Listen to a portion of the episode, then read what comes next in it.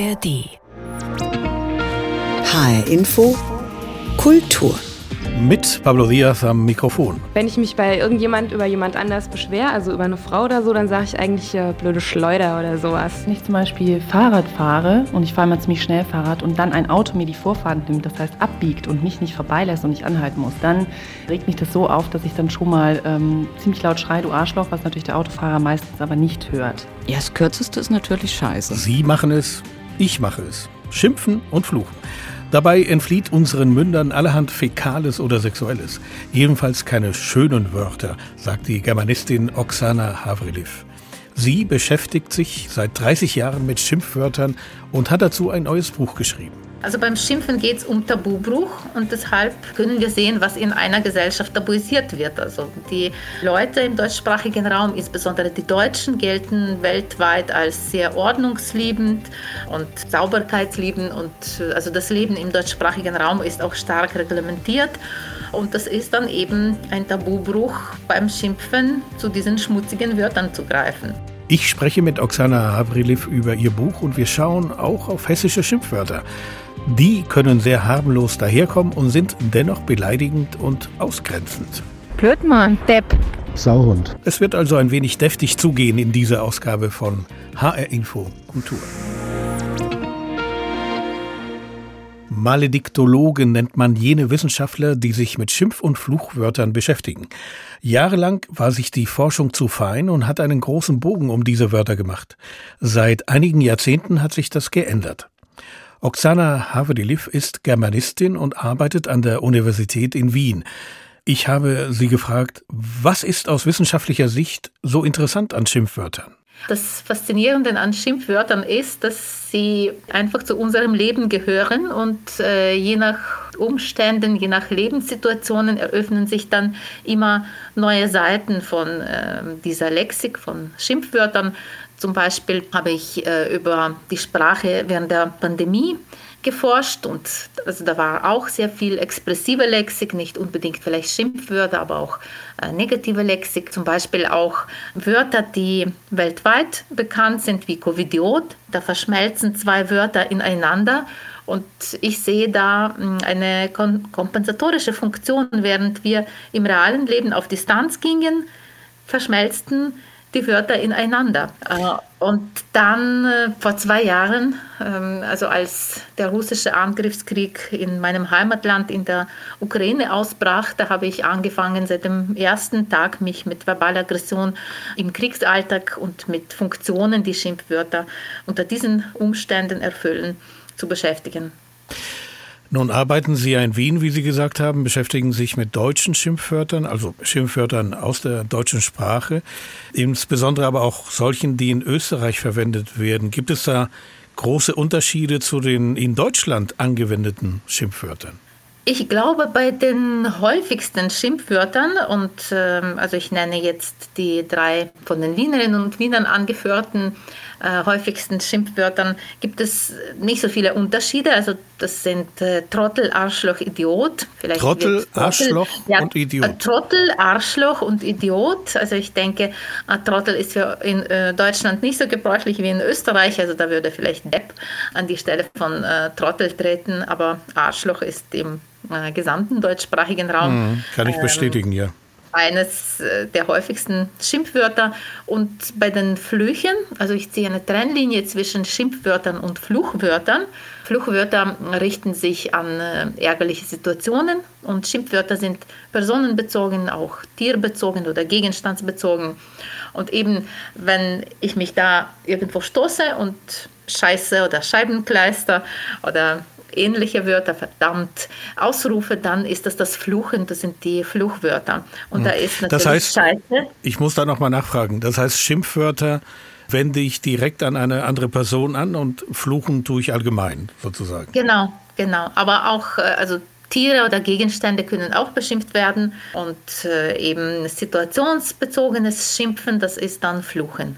Und bei den Fluchwörtern ist dann äh, natürlich das alte gute Scheiße immer noch das äh, häufigste äh, Fluchwort, obwohl natürlich auch äh, Internationalismen, insbesondere bei der mittleren und jüngeren Generation wie Shit oder Fuck, äh, auch ziemlich verbreitet sind.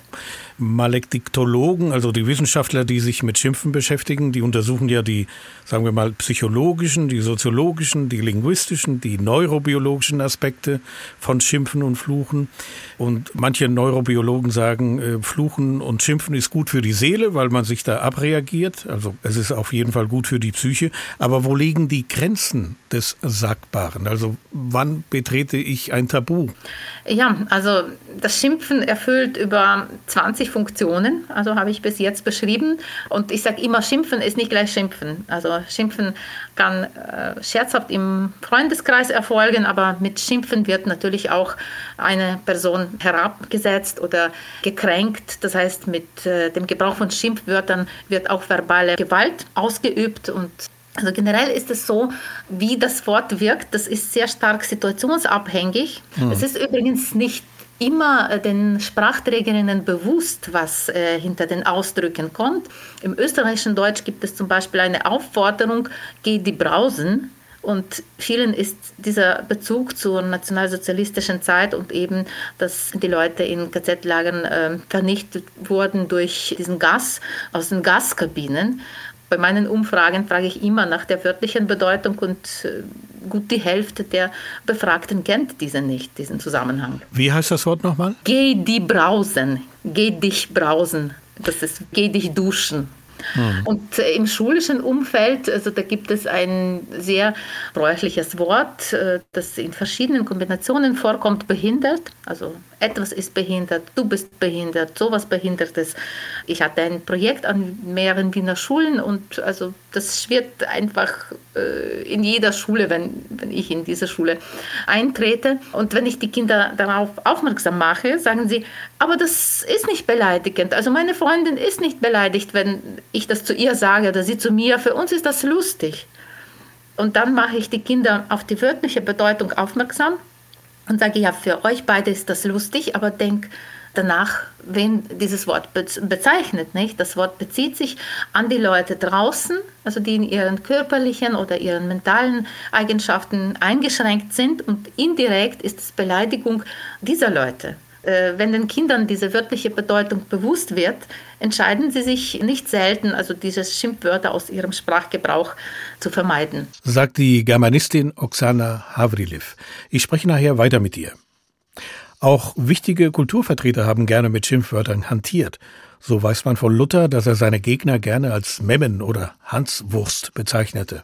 Und von Mozart weiß man, dass er Briefe so unterschrieb. Zitat, Herzlichst Ihr Süßmeier Scheißdreck. Zitat Ende. Aber wenn von Literatur und Schimpfen die Rede ist, dann fällt einem unmittelbar das Stück von Peter Handke ein. Es heißt ja zutreffend Publikumsbeschimpfung. Ein Schauspiel, das mit gängigen Theaterkonventionen brechen wollte.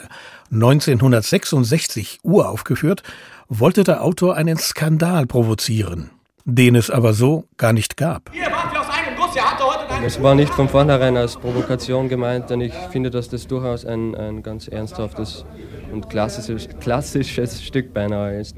Was ich indirekt erreichen wollte, war nur die Aufmerksamkeit des Publikums. Er galt damals als der zornige junge Mann aus Österreich, der Publikumsbeschimpfer und Sprachneuerfinder Peter Handke. Dabei trat der Bürgerverschrecker eher schüchtern auf. Der schlachsige Grazer Dichter war gerade mal 24 Jahre alt, hatte in Princeton die gesetzten Herren der Gruppe 47 als Langweiler beschimpft, als das Frankfurter Theater am Turm, das TAT, die Uraufführung seines Stücks Publikumsbeschimpfung herausbrachte. Einen Text, der weder eine Handlung hat noch eine Entwicklung simuliert. Für die Inszenierung zeichnete Klaus Peimann verantwortlich, damals noch ein aufsteigendes Nachwuchstalent, von dem man immerhin wusste, dass er einem gewissen Swinarski assistiert hatte. Da stand ja was ins Haus, eine Publikumsbeschimpfung, ein Stück, das mit allen Konventionen und Sehgewohnheiten brechen wollte und dem Zuschauer Beleidigungen vom Feinsten um die Ohren haute.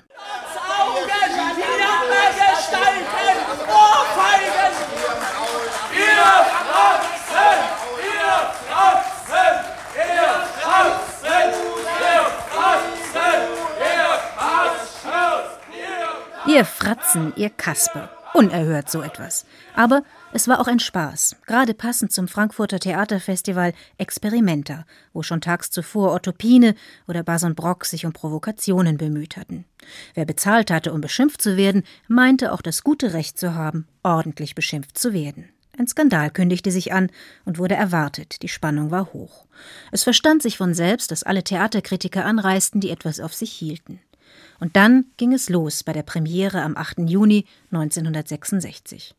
Der Saal blieb hell, die Bühne kahl, die vier Schauspieler kamen in Alltagskleidung. Rüdiger Vogler, Michael Gruner, Ulrich Hass und Klaus-Dieter Rehns. Eine Stunde lang bewarfen, kitzelten, reizten, foppten sie das Publikum, wie der Theaterkritiker Günter Rühle festhielt, mit Sentenzen und Gegensentenzen, mit Wiederholungen, Steigerungen und Reihungen in allen musikalischen Gangarten. Sie sehen einmalig aus. Sie sind nicht abendfüllend.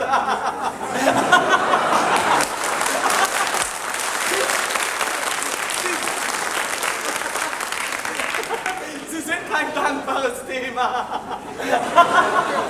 Sie ermüden. Sie sind ein dramaturgischer Film.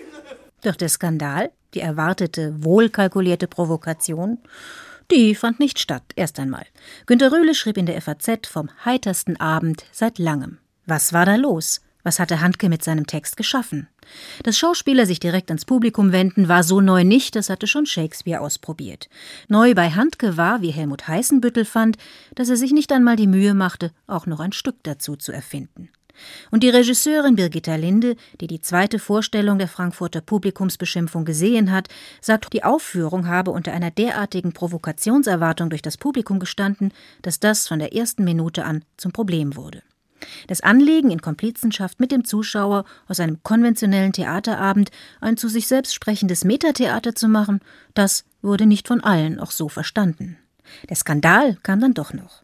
In der zweiten Vorstellung war der Hessische Rundfunk mit mehreren Kameras dabei. Das heizte die Zuschauer an. Aber dass das Publikum zurückschimpfen würde, das war im Programm von Peter Handke nicht vorgesehen. Und es war, wie die Regisseurin Birgitta Linde meint, auch die Achillesferse dieser Uraufführung. Die Schauspieler waren von Regisseur Klaus Peimann angehalten, den Text aggressiv ins Publikum zu tragen, und sie fielen aus der Rolle, als das vom Publikum als Aufforderung zum Mitmachen ernst genommen wurde. Birgitta Linde. Was mir erst später aufgegangen ist, damals einfach noch nicht. Und das ganze Stück, eigentlich die ganze Struktur des Stückes, wurde dadurch kaputt gemacht, dass also die Schauspieler von der Bühne herab ähm, das evozierten, dass die Leute zurückpöbelten. Dann aber die Schauspieler mit ihren eigenen Worten, also sozusagen aus dem Stück herausstiegen mit ihren eigenen Worten, die jetzt mit dem Stück nichts mehr zu tun hatten, an die Zuschauer äh, zurückpöbelten, sodass die Struktur alles das, was erarbeitet wurde von Peimann und den Schauspielern, das war weg. Aber auch nach der Vorstellung ging der Krawall weiter. Diese Aufführung der Publikumsbeschimpfung endete spät in der Nacht in einem Lokal in der Kaiserstraße. Die Polizei wurde dorthin bestellt, um einen Streit zu schlichten. Schauspieler beschimpften die Beamten ganz unfein als Nazischweine, so dass sie kurzerhand verhaftet wurden. Im Ergebnis mussten die Schauspieler Hass und Rehns die Nacht bis zum nächsten Mittag in der Zelle verbringen. Und Peter Handke, nach einer Reihe von Nachinszenierungen in anderen Städten, die ähnliche Reaktionen hervorriefen, ließ er weitere Aufführungen verbieten. Das Stück habe seine Schuldigkeit getan. Erst 20 Jahre später, die Sperre war inzwischen aufgehoben, kehrte die Publikumsbeschimpfung wieder nach Frankfurt zurück. Eine Theateraufführung, die für einen Skandal sorgen sollte. Peter Handkes Publikumsbeschimpfung von 1966 in Frankfurt. Ursula May blickte für uns zurück. HR Info Kultur Handkässtämme, Mattefresser, Schaukelschorsch, Blosekopf, Rivelkurre, Ameiseficke. Auch in Hessen wird oft und viel geschimpft und geflucht. Allerdings geschieht das auf eine besondere Weise. Man könnte fast sagen, in fast zärtlicher Form. Warum? Weil im Hessischen oft das Diminutiv benutzt wird, also die Verkleinerungsform. Einer, der sich mit hessischer Mundart besonders gut auskennt, ist mein Kollege Rainer Dachselt. Er schreibt Texte für das Theater Die Volksbühne in hessischer Mundart. Ich habe ihn vor der Sendung gefragt, Rainer, kann man überhaupt von hessischen Schimpfwörtern sprechen? Schließlich sind die Unterschiede zwischen Nord- und Südhessen, was die Sprache angeht, doch erheblich. Es gibt erhebliche regionale Unterschiede. Also aufs Bundesland Hessen bezogen ist der Süden und der Norden sprachlich extrem verschieden. Das gehören sogar verschiedene Dialektgruppen an.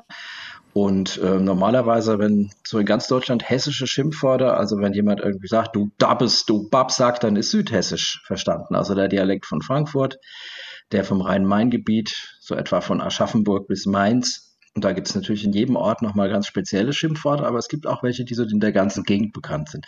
Also es ist so dieses Südhessisch, das normalerweise gemeint ist. Hast du ein paar Beispiele zur Hand für solche Wörter?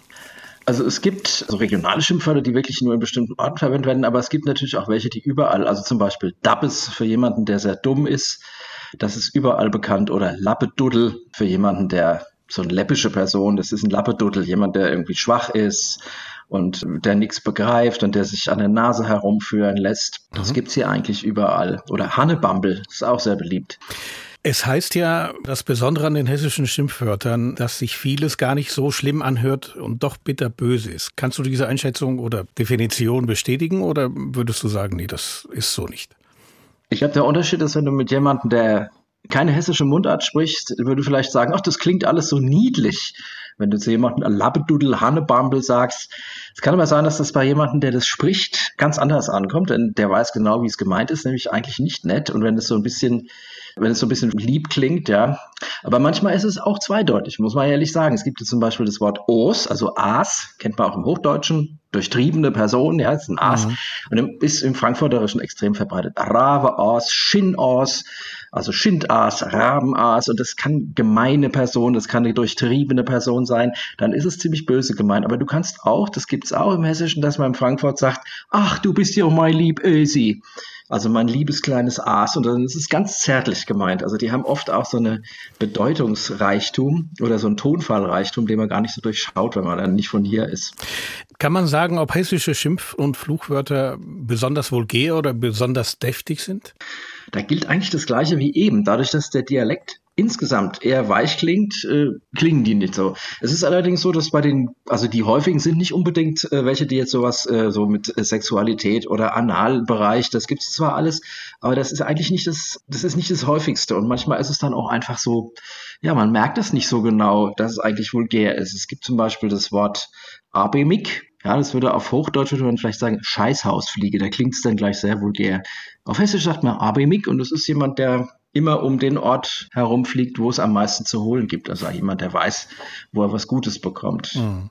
Eben die Klopflege.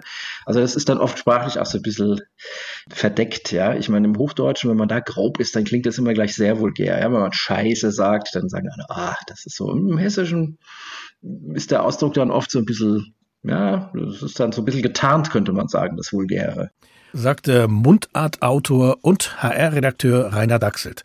Wir sprachen über die Bedeutung von Schimpfwörtern im hessischen Mundarttheater. Viele der Wörter, die als hessische Schimpfwörter eben genannt wurden im Gespräch, werden heute kaum noch verwendet. Schimpfwörter haben mit Tabus zu tun und die unterliegen gesellschaftlichen Entwicklungen, sagt die Germanistin Oksana Havdiliv, die sich seit 30 Jahren mit Schimpfwörtern vor allem aus der deutschen Sprache beschäftigt.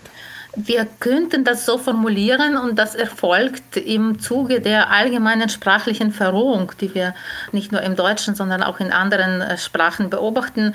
Das zeigt sich unter anderem auch darin, dass die Schimpfwörter nicht in ihrer gewöhnlichen Form, zum Beispiel in der Umgangssprache oder in spezifischen Literaturtexten wie äh, provokative Texte, wo Schimpfwörter gebraucht werden, um Aufmerksamkeit zu erregen, sondern auch zum Beispiel in Massenmedien.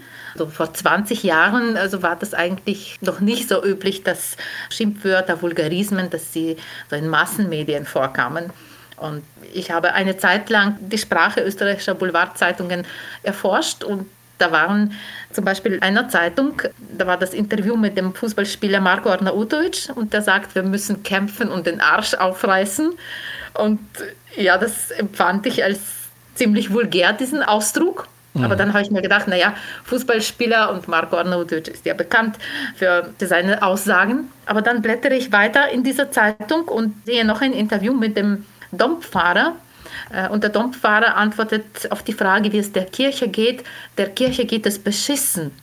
Und also einem Geistlichen würde man das nicht zutrauen, solche Wörter zu gebrauchen. Aber wie gesagt, also diese Tendenz zur sprachlichen Verrohung und auch die Tendenz, äh, sich expressiver auszudrücken. Und mhm. also die Schimpfwörter, die erhöhen die Expressivität der Rede, also die signalisieren, die Lage ist wirklich seriös.